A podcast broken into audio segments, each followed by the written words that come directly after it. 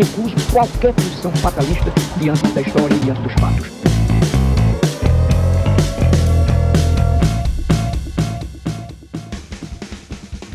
Olá, meu nome é Daniel Guimarães. Estamos iniciando o nosso podcast Diálogos em Troca. Em cada episódio, iremos discutir um tema relevante que esteja em pauta de discussão na sociedade. A pauta de hoje é Pandemia, Educação e Saúde Mental, os impactos da pandemia na atuação dos professores da rede público-privada de Minas Gerais. Como dizia o nosso saudoso Nelson Mandela, a educação é a arma mais poderosa que você pode usar para mudar o mundo. Para o diálogo de hoje, iremos receber nossos colaboradores, Fabrício Vinhas, Manini e Ângelo. Fabrício é graduado e mestre em História e doutor em Educação pela UFMG. Tem experiência como professor da educação básica e superior em escolas e universidades da rede pública e privada de Belo Horizonte. Fabrício, bem-vindo ao Diálogos. Obrigado, Daniel. Você sabe que eu estou muito feliz com esse momento do Troca. Depois de alguns anos em discussão, tentando fazer, levantar voo esse grupo. Eu acho que esse projeto nosso do podcast vai ser bastante relevante. Muito feliz estar participando aqui desse primeiro programa. Obrigado. Contamos também com a participação de Max Miller Coelho Batista, graduado em Geografia pela UniBH, mestre em Educação pela UFMG e com uma longa experiência como professor da Educação Básica nas redes estaduais e municipais do Estado de Minas Gerais. Max, seja bem-vindo. Muito obrigado, Daniel. Agradeço pelo convite. E para fechar as nossas participações, contamos também com o Arley Alves Gomes, graduado em História, mestre em História e doutor em História pela UFMG. Tem experiência como professor da educação básica e superior na rede federal e estadual de Minas Gerais e lançou no ano de 2019 seu primeiro romance, Vosso Reino. Seja bem-vindo, Arley. Olá, Daniel. Olá, pessoal. Estamos aqui para esse primeiro diálogo virtual, depois de tanto tempo aí discutindo esse projeto. Então é um prazer aí estar com vocês. Para iniciar nossa discussão, eu queria trazer uma primeira questão que é os números da pandemia nos últimos dias caminha para um cenário cada vez maior de incerteza de quando voltaremos a uma normalidade. Ao ouvirmos as autoridades de saúde, percebemos que muitas atividades não terão seu retorno ainda este ano. De que forma vocês avaliam o efeito produzido pela pandemia no processo de ensino-aprendizagem? Max. Daniel, muito obrigado mais uma vez pelo convite. É, eu avalio da seguinte maneira, Daniel, e até reforçando a fala de muitos especialistas, da sociedade em geral, né? E o grande problema que estamos enfrentando é o acesso. Então, a gente começa a observar que a escola, a sociedade está sendo convidada hoje a refletir um pouco, um pouco mais sobre essa função da escola. E cada um tem uma responsabilidade sobre isso. Então, assim, o que nós percebemos, na verdade, é que os nossos alunos, eles não vivem só o isolamento social. Eles estão vivendo também um isolamento educacional, um verdadeiro apagão. Então, assim, temos que repensar todo esse contorno dessa escola, suas funcionalidades, né? Porque a pandemia ela está mostrando, Daniel e amigos, aliás, ela está escancarando a desigualdade social. É claro que a gente tem que colocar também um ponto aí, né? Uma situação que a unidade não estava preparada para essa situação, isso é fato. E que naturalmente o Covid, né, a pandemia, vai deixar sequelas para a educação. O que a gente está buscando e discutindo é como minimizar esse impacto, esse efeito sobre, sobre a educação. Então, assim, minha primeira fala é chamar a atenção dos gestores, pois ele tem que buscar o diálogo com os profissionais da educação, com os especialistas, né? Tem várias pesquisas sendo produzidas pela sociedade para que haja su sugestões e ações mais concretas que venham contribuir com a educação que venha otimizar os gastos públicos de forma que atenda a todos. Não adianta ficar construindo aí plataformas educacionais maravilhosas sem nem todos terem acesso. Se uma rede de TV não chega a todas as regiões de Minas, aí se extrapolar para o Brasil, se o aluno não tem acesso a banda larga, a computadores, a todo esse mundo, instrumentos tecnológicos tão necessários para o desenvolvimento do ensino remoto. Isso não adianta. Eu quero deixar bem claro é que eu não sou contra a tecnologia, mas o modo como vem sendo utilizado, essa maneira em que uns têm acesso, estão tendo oportunidade e outros não. Tudo isso que nós estamos vivendo é um reflexo de uma sociedade desigual no país, fruto de um contexto histórico. E fica claro quando a gente começa a ler pesquisas, né? quando a gente começa a ler dados, né? como o guia criado pela sobre educação à distância, criado pela campanha nacional pelo direito à educação, no qual utilizou o PNAD 2017.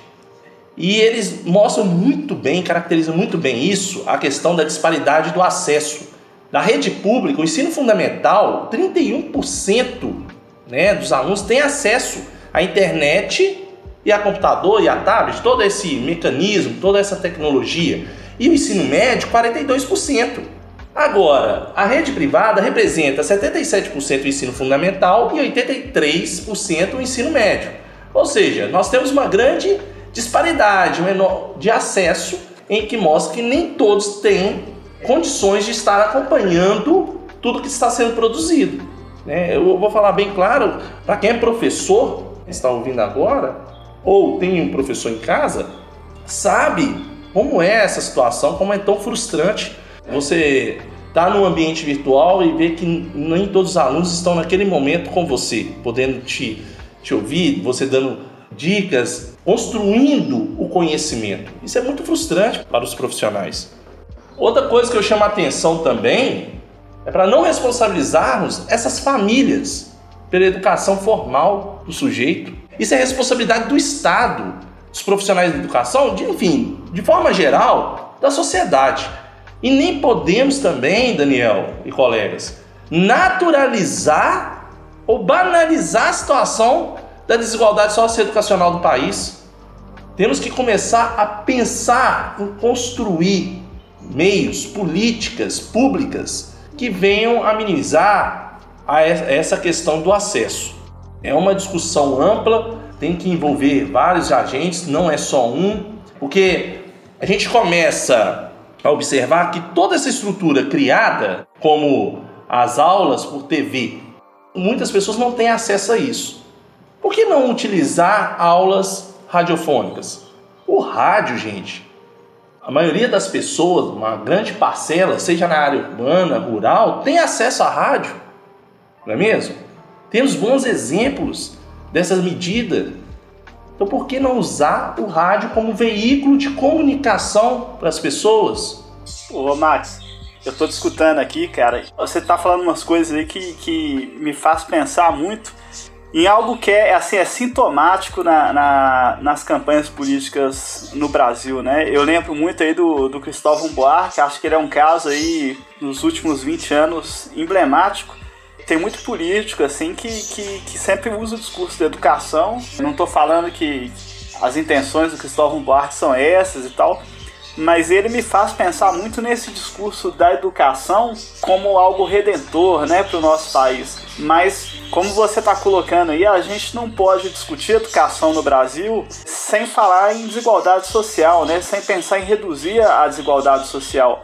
Porque é um discurso muito forte na classe média brasileira de que a educação vai resolver todos os problemas do país.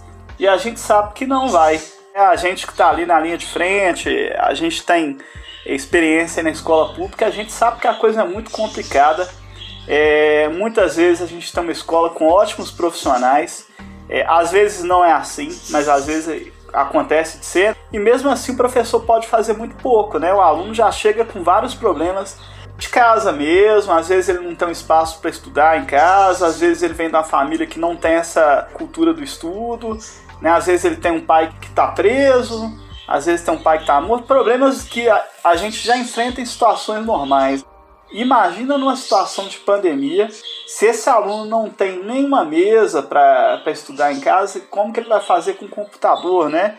Aí eu penso também na qualidade desse acesso, porque ok, vamos supor aí que, que grande parte consegue ter um acesso, mas o acesso é pelo celular. Não é um acesso que o menino está ali sentado, é acesso a informação rápida, é WhatsApp, Facebook. É, esse não é um ambiente propício para o estudo, né? É, assim, é, o menino não vai aprender o conteúdo assim. Então, eu concordo com o que você está falando aí. Eu acho que a, a pandemia era escancar uma desigualdade que já é forte no nosso país, né? E essa desigualdade ela tem efeitos muito devastadores, vamos dizer assim, não só na escola em si, que, que sofre muito com isso, mas eu penso até na própria intelectualidade brasileira, que muitas vezes vive também numa bolha, né? Assim, é, a gente tem colegas e tal, por exemplo, que não tem ideia do que é a realidade da escola pública. Então a gente, a gente espera aí que esse nosso programa também contribua para isso, né? Eu acho que é uma experiência que eu falo por mim mesmo. Quando eu fui para a escola pública, é, é uma situação assim que você não está preparado para aquilo. Você não está preparado. Então não adianta a gente chegar com todo esse conhecimento que a gente aprende e tal. Quando você chega lá, às vezes você não tem condição de aplicar aquilo. E você tem que lidar com uma realidade prática. Você tem ali uma hora e meia por semana, você tem que passar o conteúdo, você não tem condições materiais para passar aquele conteúdo os alunos não estão interessados por uma série de coisas, eles já vêm com os problemas de casa.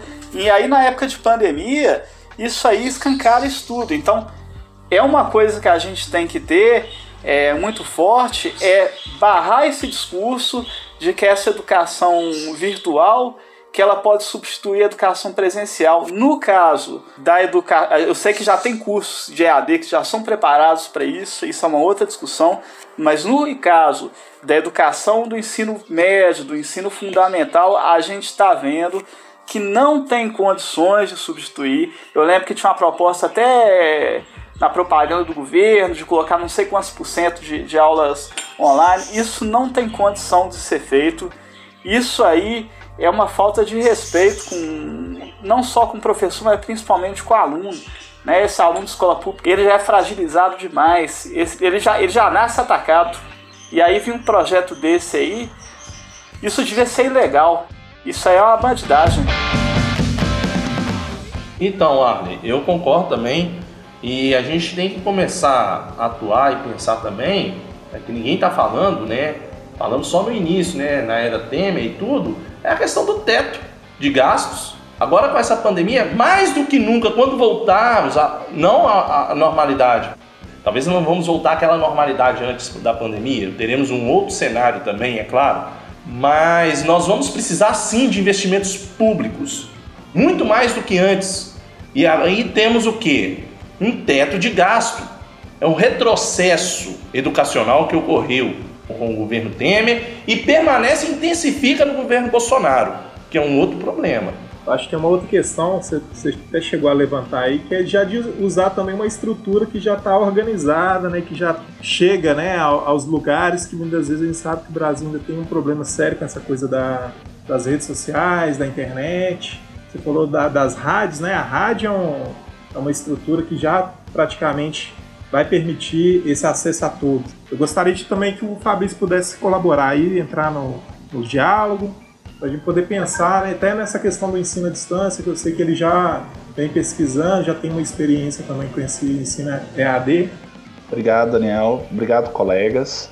É, a fala de vocês é bastante paradigmática do momento que a gente vive. De maneira muito direta, o que eu quero dizer é que a pandemia e o contexto educacional que vivemos hoje a pandemia vai reforçar, vai aprofundar as desigualdades econômicos, sociais brasileiras, e isso vai se materializar numa profunda desigualdade, para não dizer abismo, entre grupos sociais distintos em relação à educação no Brasil. Em geral, a gente pensa em camadas médias, camadas altas da sociedade que têm acesso a uma educação à distância, muito próximo de um modelo totalmente, né, ou praticamente totalmente digital, passando por internet banda larga, computadores de última geração, aplicativos né, com melhor funcionalidade, equipamentos de ponta como câmeras de alta resolução, microfones de alta resolução, né, de alta captação, alto poder de captação.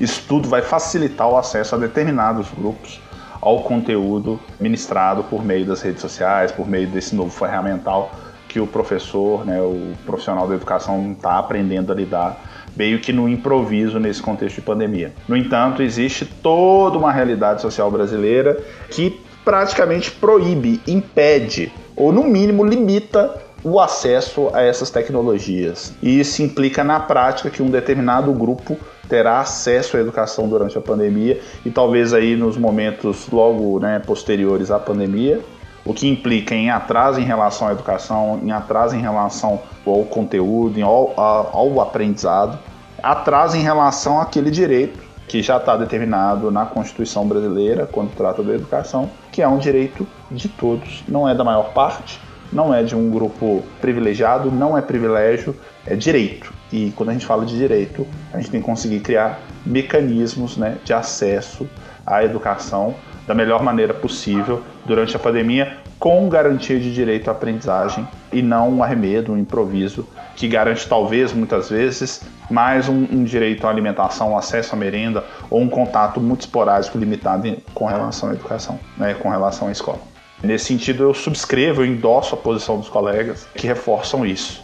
E eu acho que talvez mais importante, ou tão importante quanto isso, é compreender que o desenvolvimento dessas tecnologias né, apontam para um processo de precarização do trabalho docente para os profissionais da educação, mais do que nunca, né? Os dias se tornaram muito curtos e as noites muito longas. Muito curtos, porque o professor profissional da educação em geral, né, os educadores no Brasil, têm que aprender a lidar com uma série de outros instrumentos e ferramentais que não tinham acesso até então. Seriam um acesso a diversos aplicativos relacionados à produção, captação de áudio, captação de vídeo, aplicativos relacionados a reuniões é, remotas, várias tecnologias e plataformas com as quais estão aprendendo a lidar. Existe um acesso, uma sobrecarga nas atividades do professor, do educador no Brasil.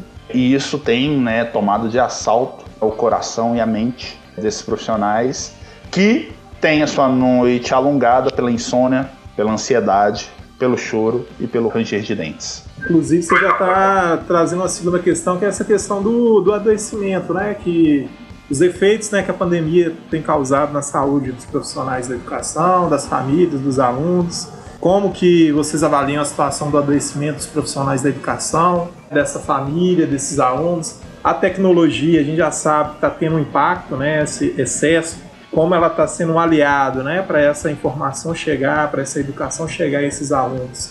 A gente já sabe também que muitos não estão tá tendo esse acesso, mas outros, inclusive, também não estão conseguindo lidar né, com esse excesso. Né? Acaba que a tecnologia está sendo um ponto que joga dos dois lados, tanto para facilitar e para permitir né, que esse trabalho continue, mas por outro lado cria essa situação de adoecimento também, né, que é o excesso de tempo né, que você passa na frente, principalmente pensando pelos profissionais o tanto né, de às vezes estar tá ali em dois, três turnos, mais as reuniões, mais a, as pesquisas que tem que ser feitas, né, alimentar esses sistemas. Não sei se foi feito um treinamento com vocês, né, vocês que estão aí na, na linha de frente. Como que foi passado também? Eu gostaria de vocês entrassem um pouco nesse assunto. Claro, eu acho que é uma pergunta pertinente e é algo que tem sido pouco discutido. É claro que é importante a gente garantir o direito de aprendizagem, garantir o direito a educação pública, gratuita, de qualidade para todos no Brasil. No entanto, algo que tem sido pouco mencionado é o aumento é, das atividades dos professores que passam a ter que passar por treinamentos, muitas vezes ocorridos a, a toque de caixa, o que impede o aprendizado de todo o ferramental, de todas as po possibilidades e potencialidades dos aplicativos novos com os quais estão tendo que lidar. Isso acaba gerando um estresse muito por conta né, de um acréscimo de atividades além daquelas que rotineiramente eram feitas, desde planejamento, elaboração de prova, pesquisa de conteúdo. Isso aí só na parte de planejamento que eu estou falando. É, pesquisa de conteúdo, levantamento de dados é, relacionados à, à, pesquisa e ao conteúdo que estamos trabalhando. Isso implica também a aprendizagem de novas ferramentas para criar e produzir conteúdos novos que passam às vezes pelo aprendizado de tecnologias relacionadas à produção de podcast, vídeo, vlog, é, entrevistas, compartilhamento e curadoria desse material.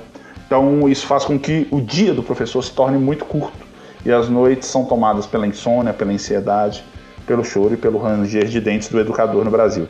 Só para só avançar um pouquinho nessa discussão, né, antes de passar a palavra aos demais colegas, eu acho que é importante a gente salientar que isso também está presente em relação aos alunos que muitas vezes têm dificuldade de ter acesso a essas, te essas tecnologias quando tem. Quando tem acesso, às vezes né, estão estudando em ambientes improvisados para dizer quando eles têm esse ambiente, mas quase sempre, ou muitas vezes pelo menos, esse espaço de aprendizagem na casa não existe. Sem contar que quando a gente tem acesso a essa tecnologia, a gente tem acesso a uma, tecno uma tecnologia que garante uma educação quase sempre pautada por cabeças falantes. No entanto, é importante a gente ter claro que educação, o aprendizado, ele só se efetiva quando a gente aprende com o corpo.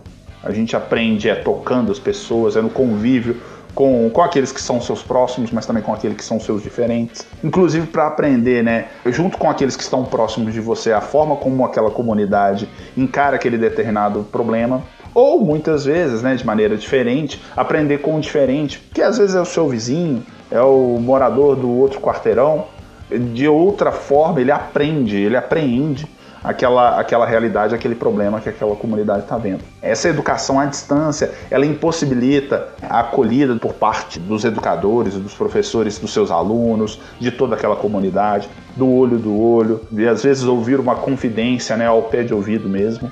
Isso acaba gerando uma ruptura. E essa instituição que é a escola é um aparelho público né, de assistência a essa comunidade, no sentido que ela oferece espaços para convivência, espaços às vezes para reunião daquela comunidade, às vezes um porto seguro para aquelas famílias, né? Pois no mínimo, às vezes, é onde essas crianças e adolescentes têm acesso a uma alimentação, né, minimamente estabelecida, com frequência e com qualidade nutricional que não teriam em outras condições. Então, uma educação que se paute pela educação à distância ou por esse trabalho remoto, ela implica necessariamente num aprofundamento é, das desigualdades sociais.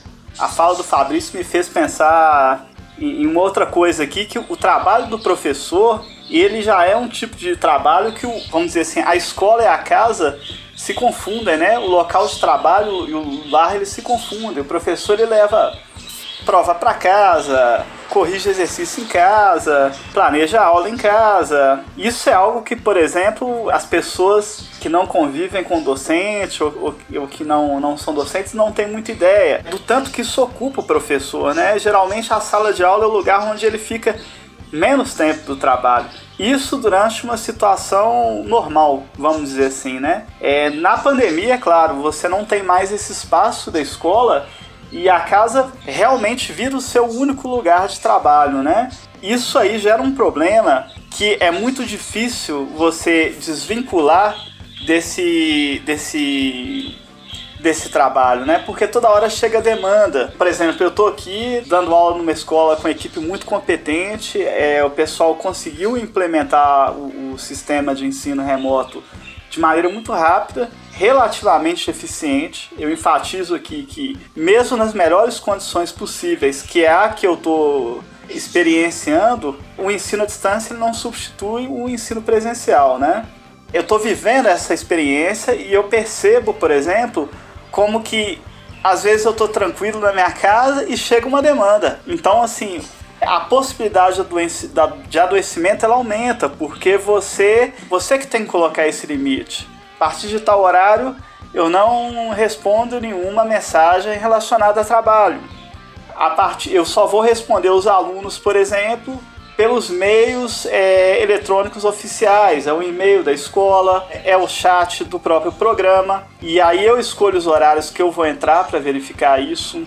É claro que isso, eu trabalho no sistema público, é, a gente tem é, algumas é, algumas vantagens, vamos dizer assim, que o ensino privado não permite, né? Então, por exemplo, se o funcionário, se o professor, no caso, ele tem medo de ser mandado embora, ele fica mais vulnerável. Então, se isso permite com que ele tenha que aceitar pai mandando mensagem é, a partir de um certo horário, eu vejo relatos, por exemplo, de colegas que recebem mensagem às 11h30 da noite. Isso permite ao, ao professor, às vezes, passar por situações que são vexatórias, já ouvi relato, por exemplo, de professor que tem que colocar no dia do índio, no Instagram, foto dele vestido de índio. E os pais têm que ficar olhando ali para ver se o professor de índio está bonito. Isso gera problemas é, que vão atacar a autoestima do professor, que vão atacar a saúde mental do professor. No meu caso, por exemplo, eu tenho condições melhores de colocar esses limites mas tem professor que está muito vulnerável. O profissional da educação, no geral, ele tem problemas demais, seja na educação pública, seja na educação privada, né? O professor está ali e, e, são, são diferentes situações, ele está sujeito a diferentes pressões. Na situação de pandemia, como a gente vem falando, ela intensifica esses problemas, né? Então a gente vê essas coisas aí. Algo que antes ficava no ambiente mais privado, por exemplo, esse, essa coisa da foto, cai para rede social. E aí o professor ele passa a ser cada vez mais vigiado também, né? Mais cobrado.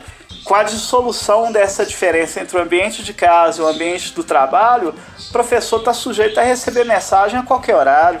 É, e tem, tem uma outra questão, né, Warley, que eu acho que você e o, e o Marcos pode falar mais pela experiência atual, que é essa diferenciação, né? Uma coisa é o ensino ali superior, né? Que as pessoas todas envolvidas são adultos, têm essa autonomia, sabe? Acaba lidando diretamente com os alunos, né? Tem uma questão com a coordenação, mas no caso de vocês ainda tem um elemento da família, né? Tem uma pressão ali que vem às vezes da família, tem uma demanda, né, de dar um retorno para essa família. Eu fico imaginando, né, você está falando da experiência aí no Instituto Federal que já tem uma estrutura um pouco talvez mais né, próxima do, do ideal ali, mas o Max, por exemplo, com a experiência no, no estado e no município, eu fico imaginando até para vocês dois, né, que acaba pegando esse ensino fundamental, ensino médio ali, como que essa questão até da o ensino à distância ainda não estava implementado, não sei se teria alguma proposta, talvez na escola privada, né, mas não para a rede pública,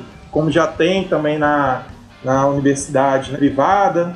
Como que fica isso? Vocês tiveram treinamento? Como que é essa questão do acesso aos pais, né, desses alunos, né, a família? Então, Daniel, até para responder as suas seus questionamentos, eu só quero lembrar umas coisas. Eu comecei a minha fala dizendo que nós teremos que repensar a função da escola e toda sua estrutura, seus contornos, né? Seja a função da educação no exato momento da pandemia, mas também o pós-pandemia. E aí, a gente tem que pensar sobre isso por quê? Porque assim, eu sei que o que nós estamos debatendo aqui agora é sobre a pandemia. Ok. Os efeitos da pandemia sobre a educação, sobre o adoecimento do trabalhador. Mas nós não podemos esquecer que esse problema, essa situação, o adoecimento profissional, isso vem há tempos. Né? E não é feito nada para contribuir com aquele profissional. Né? Claro, a gente está falando de uma situação que vai passar, é uma situação do momento. Mas a gente tem que lembrar sempre que isso ocorre há muito tempo nas redes, né? na, na educação. O adoecimento do professor. Eu, como professor, quantas vezes eu já vi dentro de uma escola uma rotatividade de professores que ficaram doentes né, mentalmente. Hoje, começando, além eu também estar tá fazendo trabalho, a gente se sente cansado, estafado com a situação. Então, assim, a gente tem que pensar que temos que, que criar, desenvolver política é, a partir também deste contexto, dessa realidade. Então, assim, eu tive uma, um acesso a uma pesquisa que a revista Escola fez, um, do dia 16 a dia 28 de maio de 2020. Ela, ela traz um dado interessante sobre isso. Ela vai mostrar que nesta pesquisa foram, foram realizados aí com 8.121 docentes. E ela mostra que apenas 8% dos, dos docentes né, que responderam o questionário afirmam se sentem ótimos. 28 avalia a saúde emocional como péssimo e ruim e 30 como razoável. Então a gente tem aí, a gente pode dizer que existe uma fragilidade todo esse processo, né, na, na saúde emocional do docente. A saúde do docente está fragilizada. Porque esses 30 que se consideram razoável, primeiro que não está havendo nenhuma ação do governo em si, não, pelo menos não chegou para mim. Nenhum trabalho, nenhuma política para tentar minimizar, para tentar ajudar o, o, profissional. A segunda é que com isso, esses 30 que está razoável está mais próximo de ter o adoecimento, se considerar a saúde emocional péssimo ruim, do que propriamente ótimo porque não se faz. É lastimável essa situação, né? É lastimável. E isso tem gerado é, os transtornos de frustração, ansiedade, depressão. Então você tem todo esse contexto. Por quê? Por que, que a, a frustração, né? Aí gerando um sentimento nesse profissional? Porque quem está na educação é porque gosta da educação, porque quer, ele entende. Assim como uma pessoa, é claro, eu estou falando aqui que ele é um profissional, tá? Ele não tem que fazer nada por amor. Não, ele é um profissional. Mas ele tem aquele desejo né, de ver o seu aluno aprender o conhecimento, ensinar o conhecimento a um outro indivíduo, é muito bonito. Então, assim, quando ele começa a observar que o local, toda uma situação, falta de acesso, né, o aluno não tem acesso é, aos meios tecnológicos para tentar estar tá vinculado à escola, tá no minimamente, né, tendo uma assistência, ele começa a sofrer, a, começa a ter uma frustração, além do que os, os colegas já colocaram. Ô Max, só te cortando bem rápido aqui. Na verdade, em situações normais, quando o professor consegue ensinar, é um luxo. Quando ele tem tempo de ensinar, é um luxo, porque geralmente é a última coisa que ele faz em sala de aula. Ele fica chamando a atenção de menino, correndo atrás de menino, separando briga em sala de aula, mandando eles fazerem silêncio. Quando sobra tempo para dar aula, em situação normal, já é um luxo. Mas aí, o, o Arlen, é aí que é aquele convite que eu fiz, né? Em repensar sobre essa educação, porque nós estamos falando da educação para uma determinada classe também, né? Que é a classe popular. E que para a gente poder rever toda essa estrutura, teremos que mexer e construir novas políticas. E a primeira coisa que a gente tem que mexer, volto na tecla, é acabar com esse teto de gastos. Não tem que haver um teto de gastos mais. Temos que acabar com isso porque nós precisamos de investimentos na área educacional e também na saúde. Se queremos mudar o patamar do país, queremos diminuir também a desigualdade social, também se passa pela educação. Então, toda essa estrutura que está sendo montada, de nada vai adiantar se as pessoas não tiverem acesso o Max, né, o Arley, Daniel, eu gostaria só de voltar um pouquinho aqui, eu acho que mencionar e apresentar um quadro, né, uma leitura, na verdade, a respeito desse processo de adoecimento do professor, que não é, não ocorre apenas por conta da pandemia, como bem lembrou o, o Max. Isso é um processo muito antigo e praticamente está relacionado com o surgimento da escola como instituição né, de educação massiva e etc. Né?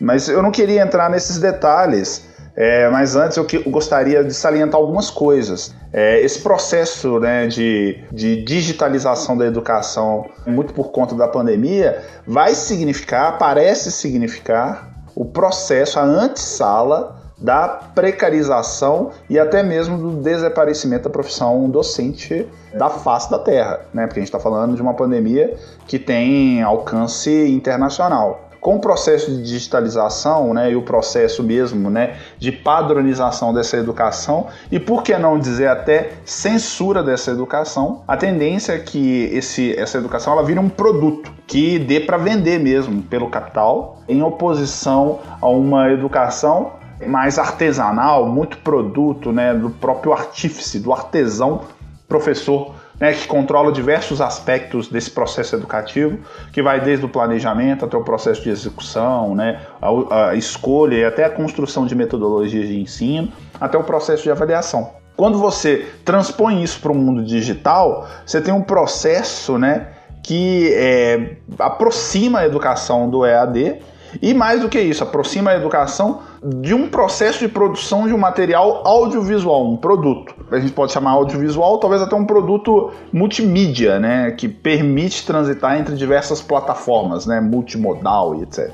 É, lembrando que esse processo ele vem acompanhado justamente da perda de controle do processo, né, da, do processo de feitura, né, de burilar, né, de forjar, né, de formar é, esse produto, né, o professor ele acabado a, acaba, né, por ser tirado desse protagonismo, vamos dizer assim, para então isso ser dividido, né, em diversas fases de produção, pré-produção, pós-produção, com uma diversidade gigante, né, significativa de outros profissionais que passam a ter outras funções que não exatamente a de professor, podem ser de tutor, a de monitor, pode ser de design instrucional, pode ser de captador de áudio, pode ser de, sei lá, captador de vídeo. E aí, nesse contexto, o professor perde o controle, caminhando então né, para um processo né, que a, a, bibliografia mais recente tem apontado como um processo de uberização mesmo, né, ou precarização,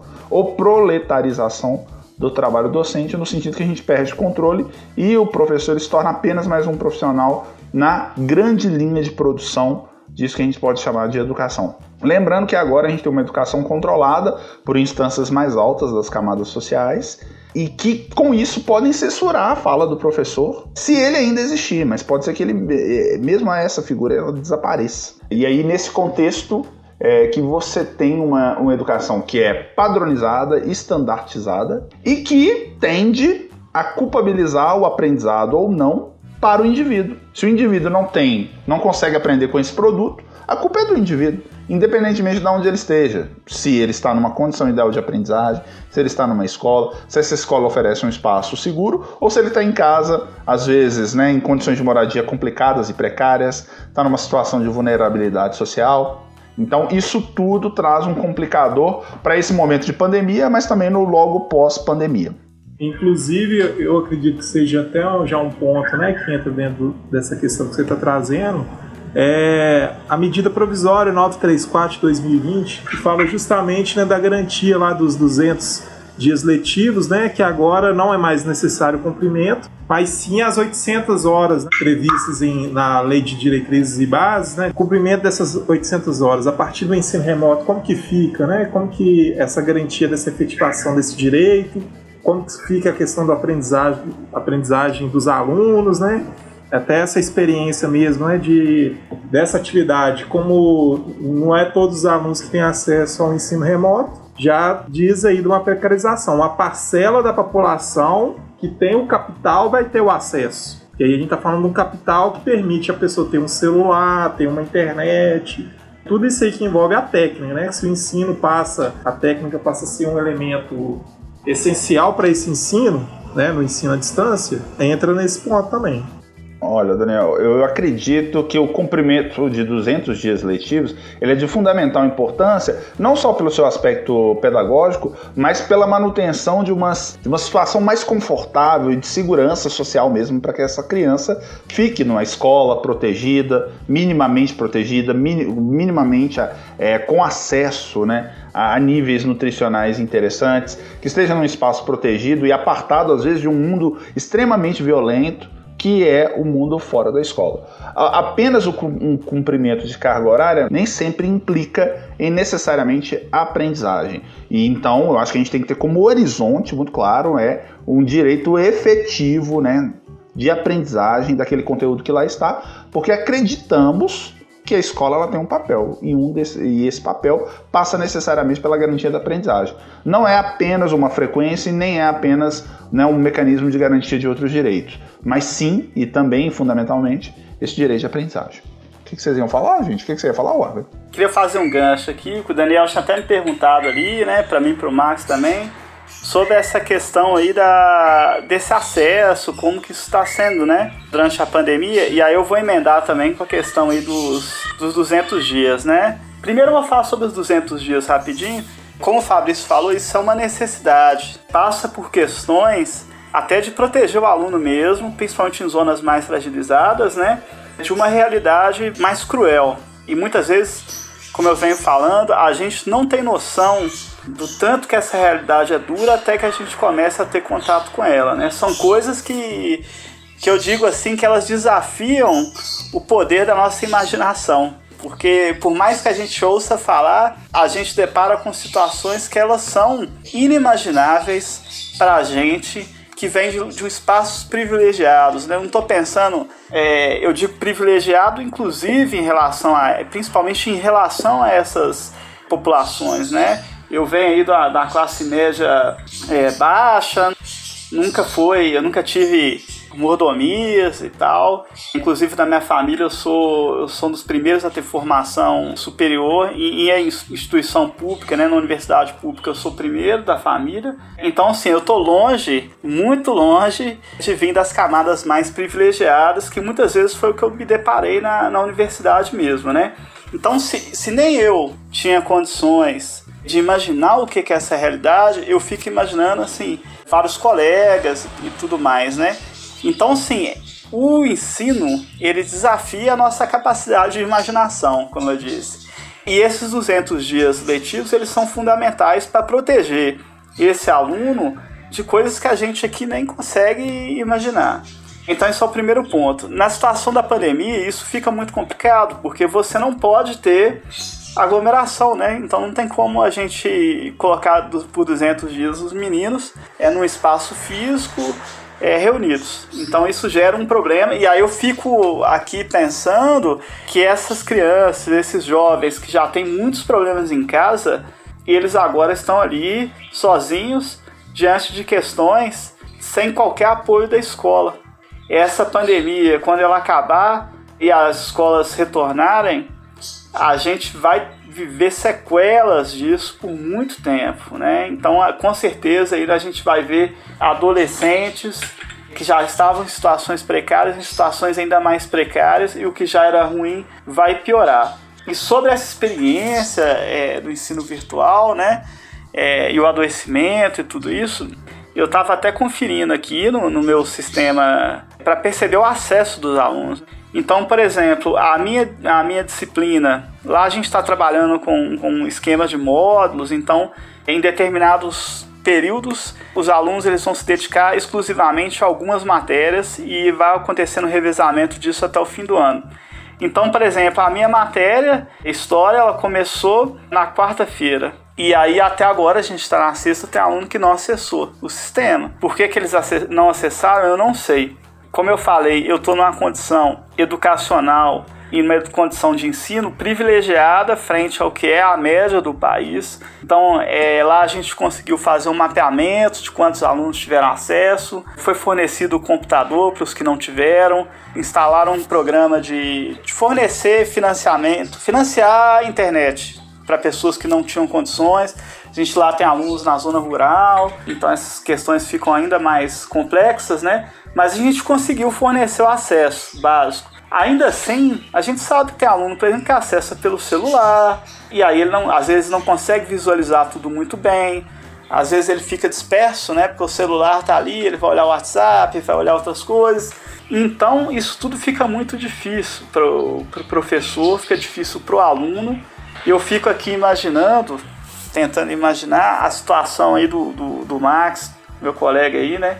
Como que tá sendo isso na, na escola pública, né? Eu já dei aula na, na escola estadual também e eu confesso que a situação ela é dramática, dramática mesmo. E eu sei que falar isso virou um senso comum e tá longe de passar o real impacto que é chegar e viver essa experiência na, na rede estadual, né? Então parece que é um buraco sem fundo quando a gente vê isso, né? E aí a pandemia vem para mostrar que o buraco é realmente mais embaixo, vamos falar assim.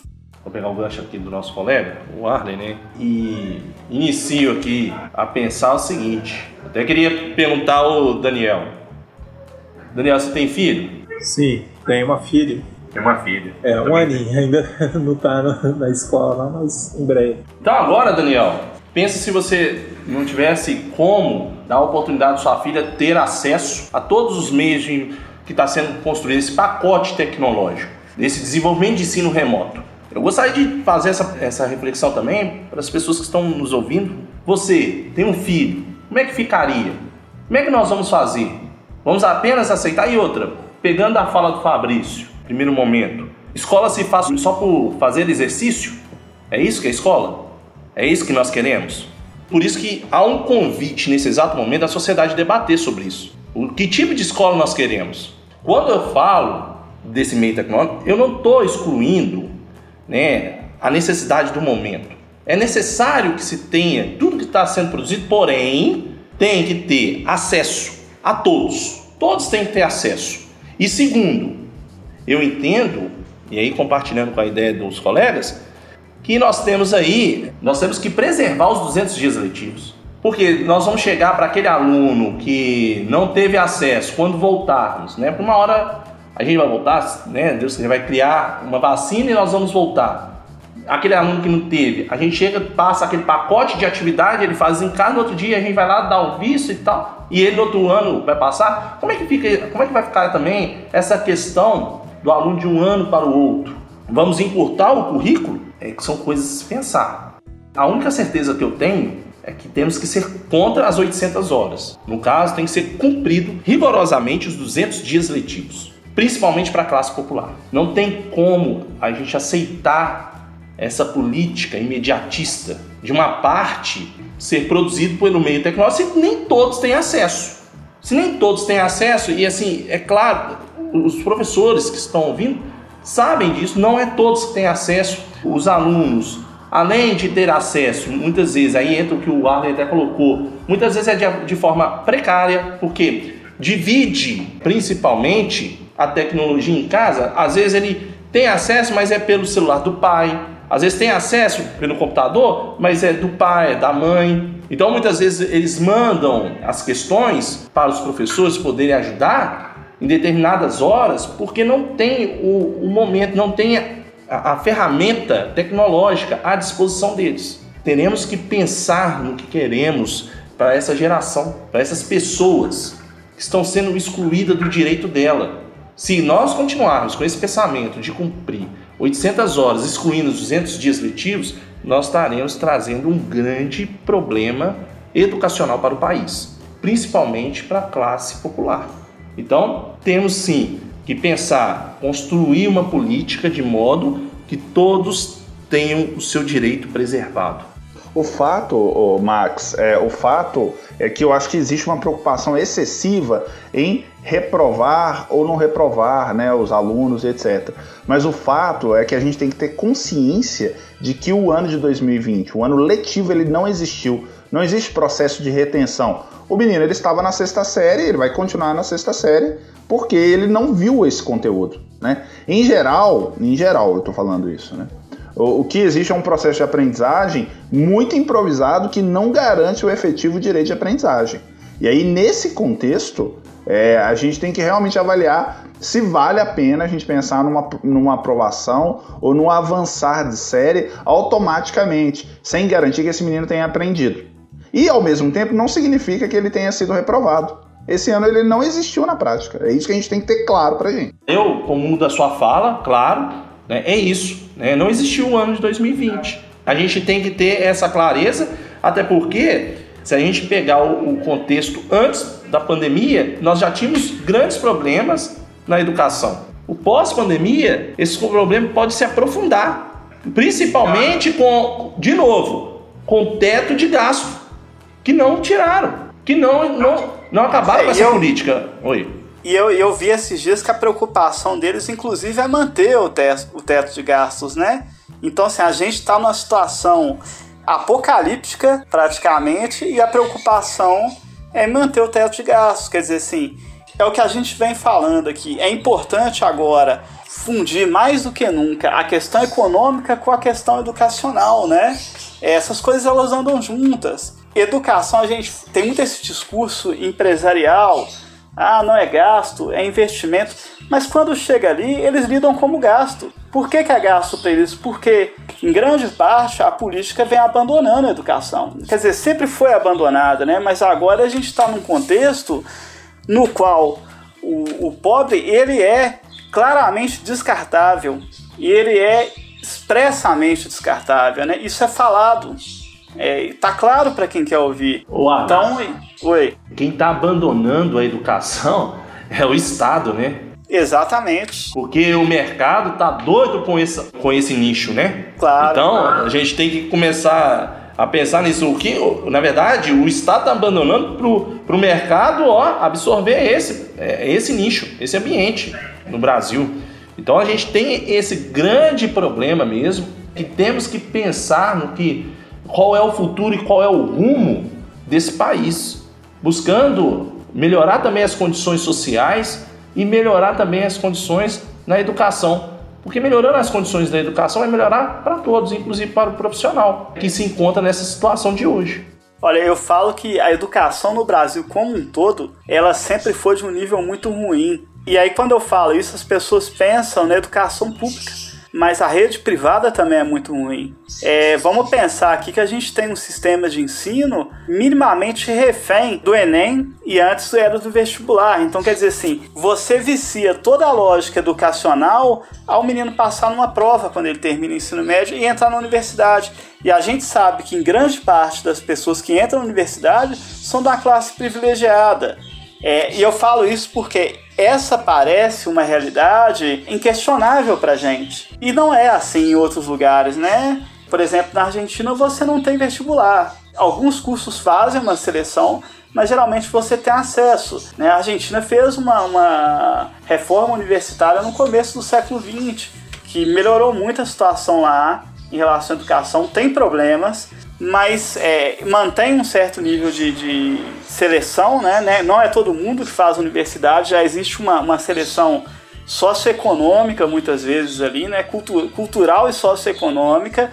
Dentro da universidade também existe um esquema de que as pessoas que não se adaptam acabam saindo.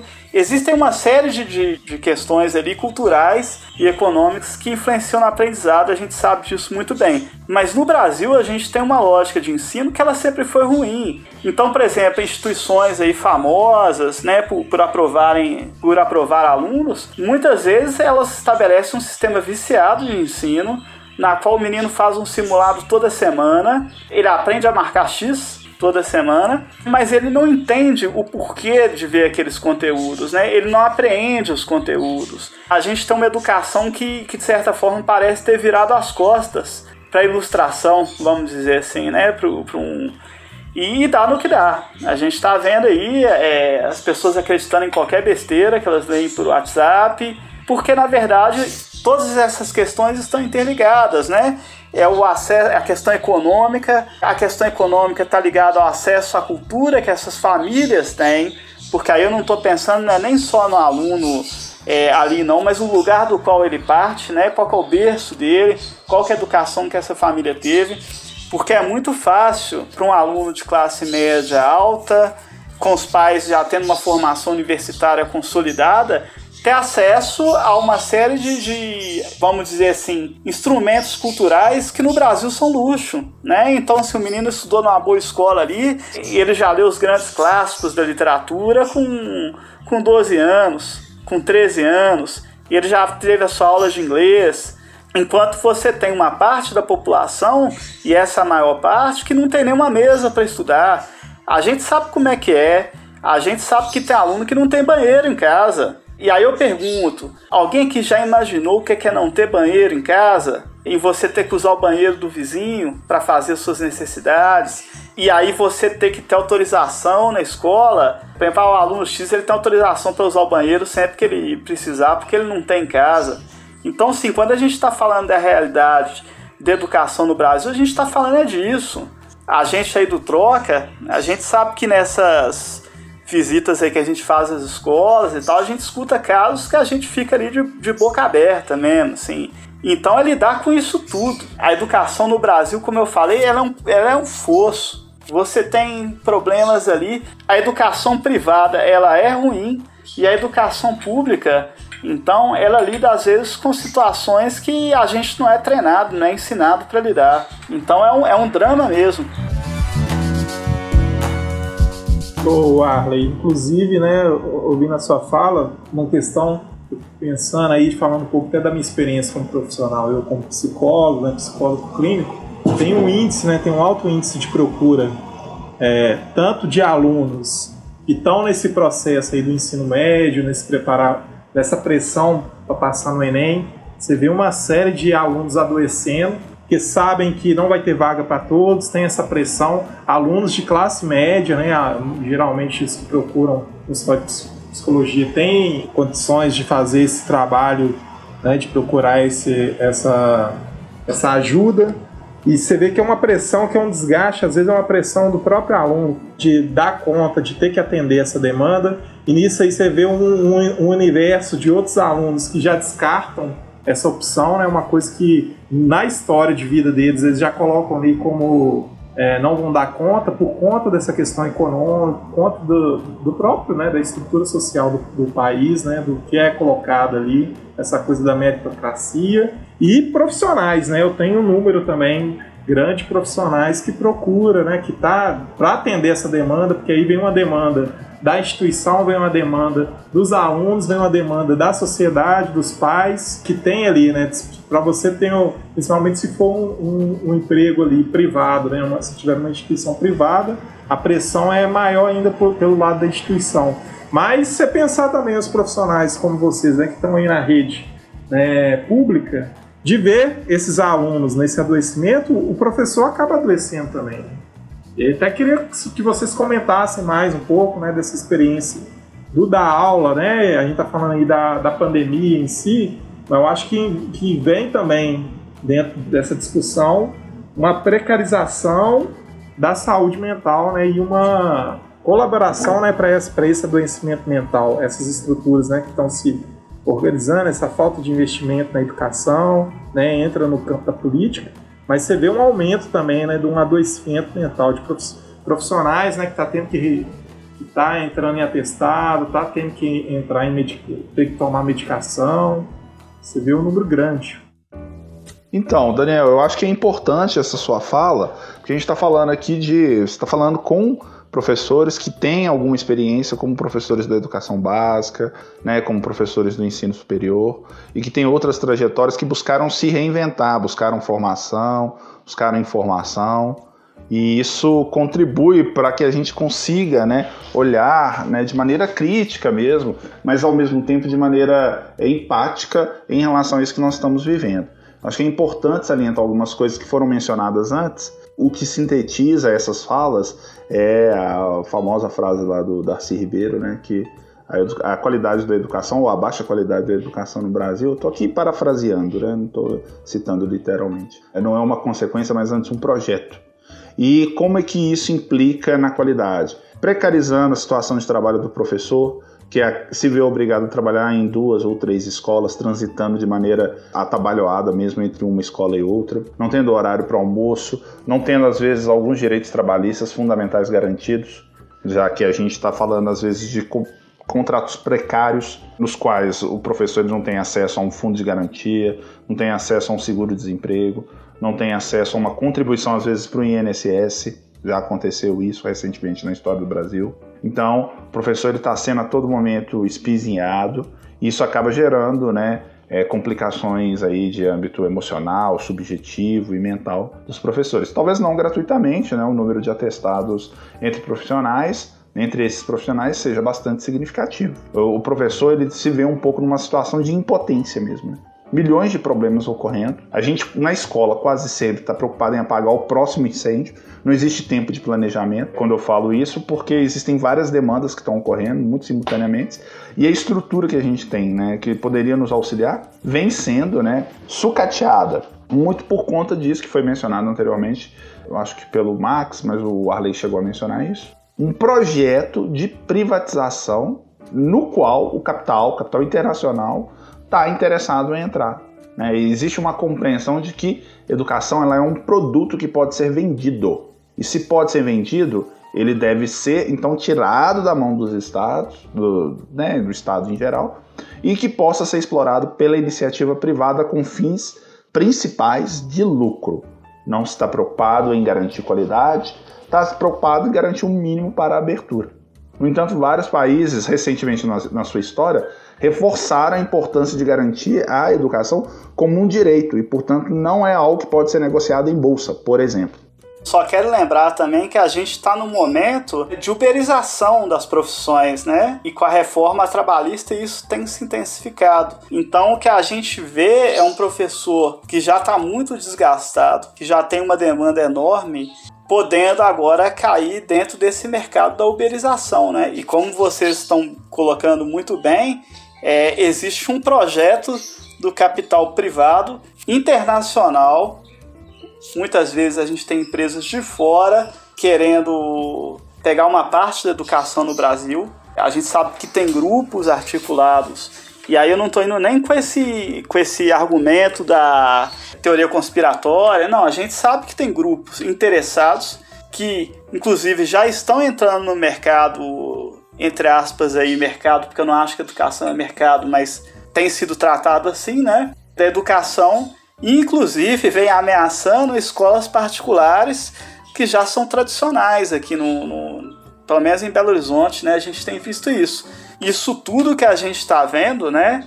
Não é gratuito, não é fruto do acaso, mas existe toda uma, uma, uma nova lógica trabalhista, educacional, mercadológica, que essas ordens estão se relacionando e estão chegando no campo da educação, né? Então a gente vai ver aí em pouco tempo e a pandemia ela acelera esse processo, o ensino à distância acelera esse processo da uberização do professor. É o que a gente vem discutindo aqui o tempo todo. Educação não é ensinar conteúdo só, né? ela passa por outras questões. Tem uma educação que já deveria vir de casa e às vezes a gente sabe que isso não acontece, a gente vê coisas horrorosas na sala de aula. Mas educação no sentido amplo mesmo, ela tem que ser uma educação humanista. Ela não tá para formar, ela não deve formar o cara para o mercado. Ok, pode ser, a gente pode pensar assim e incluir dentro de uma formação mais ampla uma formação que pense nas questões do mercado, vamos dizer assim, né? Que não crie um profissional ingênuo. Isso é muito importante. Agora, a educação é muito mais que isso. O Brasil hoje ele tem um problema, eu diria que o mundo de forma geral, mas a gente tem sentido isso muito no Brasil, que é um problema humanista mesmo. As pessoas elas estão perdendo noções de empatia, e eu não digo isso assim do, do ponto de vista mais raso, não, eu estou falando com profundidade mesmo. A gente tem uma população que em grande parte não consegue se colocar no lugar do outro, né? E isso descamba para insensibilidades que geram verdadeiros problemas sociais, como a gente tem visto nessa pandemia e tudo mais, né? Mas aí eu já corro o risco de estar tá aqui me, me, me, delongando demais. Mas a questão é essa: o, o professor ele tem que ficar muito atento, as pessoas têm que resistir, e eu sei que a palavra resistir tem sido repetida aí incessantemente, né, de forma que às vezes parece que ela até perde o sentido mas a gente tem que reforçar, na verdade, esse sentido da resistência e alertar para isso. A coisa da educação é muito grave e a gente ainda não chegou no fundo do poço. Eu acho que, é, só, só para deixar claro, né, quando a gente pensa conceito de uberização, implica em flexibilização dos vínculos empregatícios que os professores se vinham até então. Até então, o professor, às vezes, era um professor que era né, contratado via CLT ou via contratado por outros processos vinculados ao sistema público e etc. Mas o fato é que o processo né, de constituição de um produto audiovisual ou, ou multiplataforma acaba gerando um tipo de vínculo ainda mais flexível que às vezes não passa nem pelo contrato de uma pessoa jurídica em relação a uma pessoa física, mas antes uma relação entre prestadores de serviço. De um lado, as instituições e às vezes uma pessoa né, que se constitui por meio de um MEI ou por meio de um CNPJ ou um PJ, etc que presta serviço de maneira muito pontual, sem qualquer vínculo com a instituição e muito menos, e aí eu acho que é aqui que a gente está falando de um projeto que é bastante complicado, às vezes sem compromisso com o aluno, né? não tem vínculo com o aluno. O vínculo dele é uma prestação de serviço para criar um produto que é um curso que pode durar um ano ou seis meses e que essa instituição poderá utilizá-lo, exibi-lo durante um determinado período. Né? Ou seja, você tem um enfraquecimento das relações trabalhistas aqui. Sim. É, eu só quero enfatizar aqui que esse discurso, muitas vezes, ele é muito fantasiado, ele é vendido de uma maneira muito bonita, como a autonomia do, do professor, a autonomia do profissional, assim como fazem com o Uber, com uma série de coisas, né? É, isso aí acaba atraindo, por exemplo, as camadas mais liberais do país. Né? E aí eu estou falando, por exemplo, do cidadão de classe média, que é liberal mesmo, que às vezes acredita no liberalismo e tal. Enfim, acho que a gente pode discutir várias coisas desse liberalismo, mas eu chamo atenção para essa pessoa que acredita no, no, que essa abertura do mercado, vamos dizer assim, vai proporcionar uma disputa e vai aumentar a qualidade do, do, do serviço, né? Então, o professor que queira se destacar, ele vai ter que se melhorar enquanto profissional. Então é lembrar para essa pessoa que acredita nesse discurso que no Brasil a gente não tem uma elite liberal. A gente tem uma oligarquia aqui no Brasil, né? O Brasil até hoje é o país da Casa Grande e da Senzala. A gente ficou mais moderno. A gente modernizou a Casa Grande a Senzala, mas ainda é o país da Casa Grande e da Senzala. Hoje a Casa Grande é o apartamento de cobertura no Morumbi e a Senzala é Paraisópolis, né? São as favelas e vilas do Brasil. E eu digo mais, eu digo que o, o, ambiente do qual a gente veio, entre aspas, né, no qual a gente se formou, a universidade, é uma extensão da Casa Grande. É, ainda que a gente não, não goste disso, ainda que a gente tenha dificuldade em assumir isso, mas quando você olha para a universidade, ela é uma extensão da Casa Grande no Brasil, né? Ela é majoritariamente branca, é, de classe média, e é parte de uma elite também, né? Que, que não estou com isso tirando o crédito da universidade, falando que o que se produz lá não é válido, mas a gente precisa se repensar, inclusive enquanto universidade também, né? É isso que eu estou falando, por exemplo, de ir para. Quando a gente vai para a escola pública, a gente dá de cara com uma realidade que a gente nem imagina que é, né? E, isso, e encarar essa realidade é combater a casa grande que é a nossa casa grande também, né? Vamos dizer assim. É, mas assim, só umas observações antes de passar a palavra pro, pro Max. É importante a gente fazer aqui, é claro, nuançar um pouco o argumento, porque é, tradicionalmente a universidade era o espaço de reprodução das elites brasileiras. No entanto, né, com avançar, democratização, né, com avançar da universidade, ampliação do número de vagas, isso é obviamente eu não estou falando de um passado muito recente na história do Brasil, mas sim um, um passado que talvez remonta aí aos anos 60, a partir dos anos 60, dos anos 70. Né, a, a universidade ela se diversificou e vários grupos outros começaram a ter acesso a essa universidade sem, é claro, né, obviamente, quebrar essa preponderância de espaço de reprodução das elites, mas é importante salientar que outros grupos passaram a frequentar essa universidade, não é disso que a gente está falando. No entanto, é importante perceber que esse espaço ele ainda assim era, mas é algo que está em vias de mudança, né? No sentido de que existe um ataque a todo o setor público e isso implica a universidade também, talvez um dos últimos espaços de resistência a governos autoritários, a, go a governos que lidam mal com o diálogo, que lidam mal com a, uma gestão democrática ampliada, com amplo debate com a sociedade civil é, organizada ou não, né, mas um espaço também de receber etc. É, um retorno mesmo. É, e aí, nesse sentido, a universidade também vem recebendo ataque, talvez nos últimos anos, aí sim, por deixar de ser um espaço exclusivo de reprodução dessas elites, né? Quando eu falo reprodução, é uma reprodução social, né, de formação universitária, que permite ocupar é, espaços e cargos próprios da elite. Eu falo isso, né, muito por conta, só para concluir assim, é que essa elite ela também tem buscado outros espaços de formação que muitas vezes não passam necessariamente pela universidade, passam talvez por um processo de internacionalização das suas novas gerações, passa necessariamente pela formação por meio de intercâmbio que até o Arley mencionou aqui rapidamente, né? não é só uma formação de uma segunda ou terceira língua, mas sim talvez uma experiência no exterior ainda na adolescência e mesmo no ensino superior e na pós-graduação.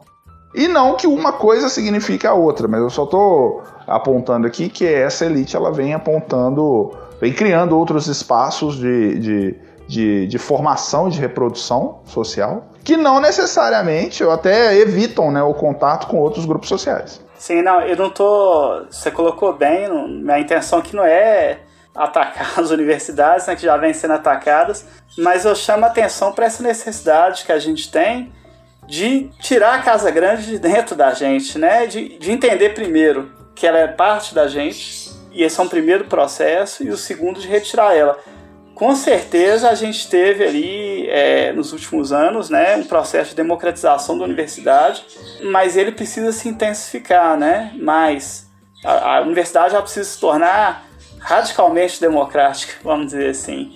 E isso implica, eu acho que, por exemplo, a atuação na escola pública, ela colabora bastante para isso, né? Então acho que tanto políticas de inclusão nas universidades, né, já haviam sido feitas, já vem, é, elas precisam continuar, porque é isso que vai mudar a universidade, de fato, mas também é de aproximar os universitários dessa realidade mais cruel, mais dura, né? Que a gente está falando aqui, principalmente nos cursos de licenciatura.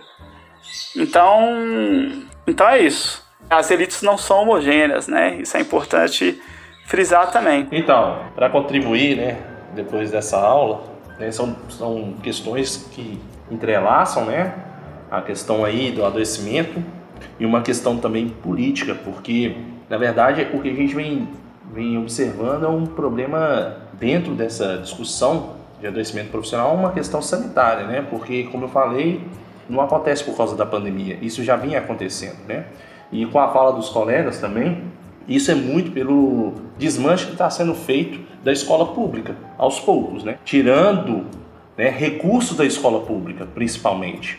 E, e, e, esse processo vai ocorrer agora com maior intensidade, principalmente com a reforma administrativa que tem se buscado. O governo agora, a proposta dele realmente é acabar com a, essa questão estatutária e, e, e colocar e trazer um outro, uma outra discussão educacional que é para o setor privado. É aquela coisa que o Arley tinha colocado, que o Estado, a cada dia que passa, né, a gente dialogando aqui, o Estado está se eximindo da sua responsabilidade e entregando para o mercado. Então, acho, mais uma vez, convido a todos a virem conversar, dialogar sobre isso, porque há uma grande necessidade para a gente rever os contornos dessa educação pública, né? E a gente precisa o mais rápido possível. Só lembrando também que a gente tem como mudar as coisas. Uma vez uma professora me perguntou, tá, você falou tudo isso aí, tá, e o que, que eu posso fazer? Tá aí, tá o Fundeb, vamos ficar de olho, né? O Fundeb é, é o fundo que vai financiar né, a educação básica. Vamos começar a observar quem está votando contra. Tá aí, ó, 2022 está próximo. 2020, esse ano, temos eleições prefeito, vereadores. Vamos começar a fazer uma pesquisa?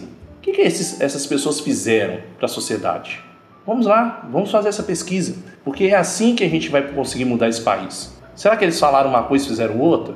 Será que eles estão de acordo com nossos ideais? Qual é a proposta deles? Qual é a proposta para a educação? Antigamente a gente via, né, eu bem mais novo, eu lembro, né, nos anos 90, os candidatos falavam muito de construir escolas. Hoje, eu não ouço ninguém falando mais em construir escola. As escolas são isso pelotadas, né? Então, um número excessivo de alunos dentro de sala, nas escolas públicas, principalmente, e o professor tendo que dar o seu jeito dentro da sala, contornar várias situações, o que acarreta nisso? Tá aí o adoecimento profissional. Então vamos lá, gente, vamos ficar de olho, observar. A gente tem o poder na mão.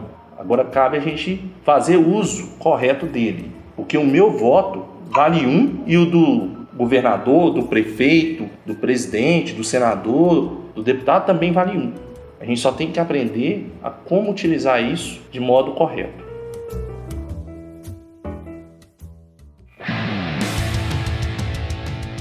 É, a troca aqui né, tem, tem, tem sido rica, né?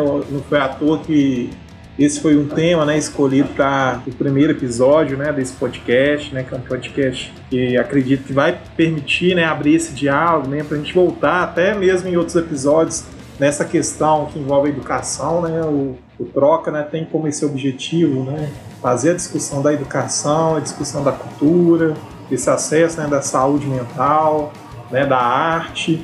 E, e, é um tema né, que não tem como a gente se, esgotar ele aqui nesse, nessa uma hora, uma hora e meia né, de podcast. Dá para estender e ampliar, né, aprofundar nas discussões, mas infelizmente a gente tem que fechar. Né? Eu, eu gostaria de pedir para vocês uma consideração final, né, quem quiser falar aí para fechar esse raciocínio e deixar em aberto mesmo que esse tema volte né, em outros podcasts, em outros episódios. Adriel, demais colegas, né, tomando a liberdade de ser o primeiro a falar, eu quero dizer que foi um momento rico para mim, eu acho, aprendemos muito, tanto né, durante a nossa conversa, mas também no processo de produção é, do podcast. A ideia é tentar né, perenizar esse diálogo com a nossa audiência. Né? Aqui eu estou falando muito como membro do, do Grupo Troca, uhum. acreditando que esse diálogo ele é importante para o estabelecimento das nossas próximas ações, enquanto sociedade mesmo. Quando o Max ou o Arlen falam sobre a necessidade da gente buscar né, um sentido para a educação, tentar compreender qual é o sentido que a gente tem atribuído à educação, passa muito pela necessidade da gente se colocar ou até criar uma contraposição àquilo que está posto por outros agentes que disputam a educação, que vem a educação como produto, como vem a educação como espaço de reprodução da sua descendência, das suas famílias, uma reprodução social do seu grupo social, né, uma reprodução da sua posição social. Então é importante a gente ter claro como sociedade que é importante daqui para frente, mais do que nunca, de maneira urgente, a gente tentar refletir e construir né, isso que a gente tem pensado como uma educação pública, gratuita e de qualidade, né, qual o sentido dela. Fico muito feliz de ter participado desse primeiro debate, né, esse debate de abertura do nosso podcast. Deixo o convite né, para que os demais interessados nos acompanhem nas redes sociais e em outros podcasts. Estou muito feliz de estar aqui vendo esse projeto decolar. Muito obrigado mais uma vez, estou muito feliz por participar e agradecer pela oportunidade, né? É, dizer que essa discussão entre a situação né, que se encontra a educação é necessária, né? E propor alternativas, principalmente ações que venham a minimizar, né? Porque assim, toda vez que a gente conversa, né, e fala que de toda essa estrutura que está sendo criada, da questão que as pessoas não têm acesso, aí as pessoas começam a colocar, mas tá, você só sabe criticar qual é a sugestão. Eu cheguei a começar a colocar algumas questões, né? Como as aulas a partir do rádio, né? É, é, você vê plataformas de apostilas, né? A plataforma onde é a construção de apostilas que passam a ser deixar a sites para alunos poderem entrar e pegar, mas esses alunos têm acesso ao site, né? Por que não utilizar o livro didático, né? Onde eles já têm esse acesso pelo Programa Nacional do Livro e Material Didático. Então, assim, são sugestões que deveriam ser pensadas, né? principalmente pelos gestores, né? Para que as ações sejam mais eficazes, que, que seja otimizado principalmente o gasto nesse momento tão complicado, né? E nós temos que sim discutir mais, temos que propor mais coisas e principalmente tornar isso uma verdade, tornar isso uma política para o país. Se nós não fizermos isso, infelizmente, o que nós vamos ver é o aprofundamento da desigualdade socioeducacional. É necessário esse espaço de debate, esse espaço de reflexões para podermos propor e pensar numa perspectiva de futuro melhor. Obrigado. Eu queria só agradecer mesmo pela participação.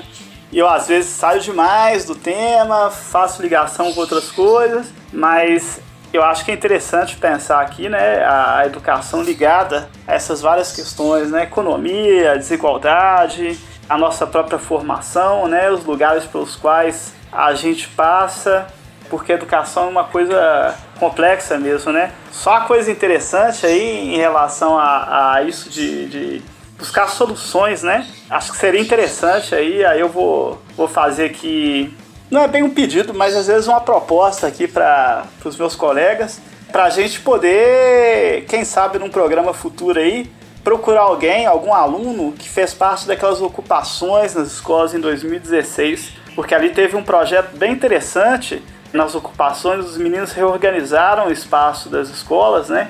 Tinham cursos livres, é, e quem sabe ali deve ter muita coisa para a gente procurar nos alunos e às vezes a gente está perdendo isso, né? Então fica um convite aí, se alguém que estiver ouvindo a gente é, conseguiu chegar até o final do, do programa, né? Parece que, que atravessou o mar das lamentações mas enfim, se alguém teve essa, essa, esse carinho, essa paciência com a gente de escutar e tiver contato com algum desses jovens, é só procurar a gente pra gente dialogar, né? Então é isso aí, pessoal. Um abraço para vocês. Pessoal, é, eu gostaria de agradecer também né, essa oportunidade de estar mediando essa discussão, uma experiência nova também para mim, acho para todos nós do Troca. Né, a ideia do podcast foi uma ideia né, que rapidamente todo mundo fechou com ela, né? E foi uma coisa que foi interessante, que, que é algo que está sendo se fazer na, durante a pandemia, né? A, seguindo as regras de distanciamento social, né? Cada um na sua casa, na sua segurança. E, e tem que ser assim, né? Quem tem condições de manter mesmo esse isolamento tem que manter enquanto for necessário, né? E agradecer mesmo os três, né, os três colegas, né, Max, Arley e Fabrício, pela, por essa oportunidade. A troca foi rica, né, o Arley comentou aí, mas eu, é, eu acredito que é justamente nessas ligações, né, nessa, nesses links, nesses insights que, que a discussão né, fica mais rica. É necessário mesmo, a gente infelizmente tem uma limitação do tempo aqui, mas é um tema que se deixar a gente vira aqui né, horas e horas. E por isso que é importante mesmo a gente voltar, sugestões suas aí de, né, de buscar outros né, é, participantes dessa discussão, alunos, né, até pais, pessoas da, da área política, se for possível. Acredito que dentro da ideia do troca a gente vai, vai tentar acessar mesmo né, e abrir o canal de diálogo, né? Que também não é. Não seria fechado esse diálogo. E as pessoas que estão nos seguindo aí, não sei qual que, né, esse primeiro episódio aí está sendo um teste, está sendo uma, uma primeira experiência para nós. Eu acredito que está dando tudo certo.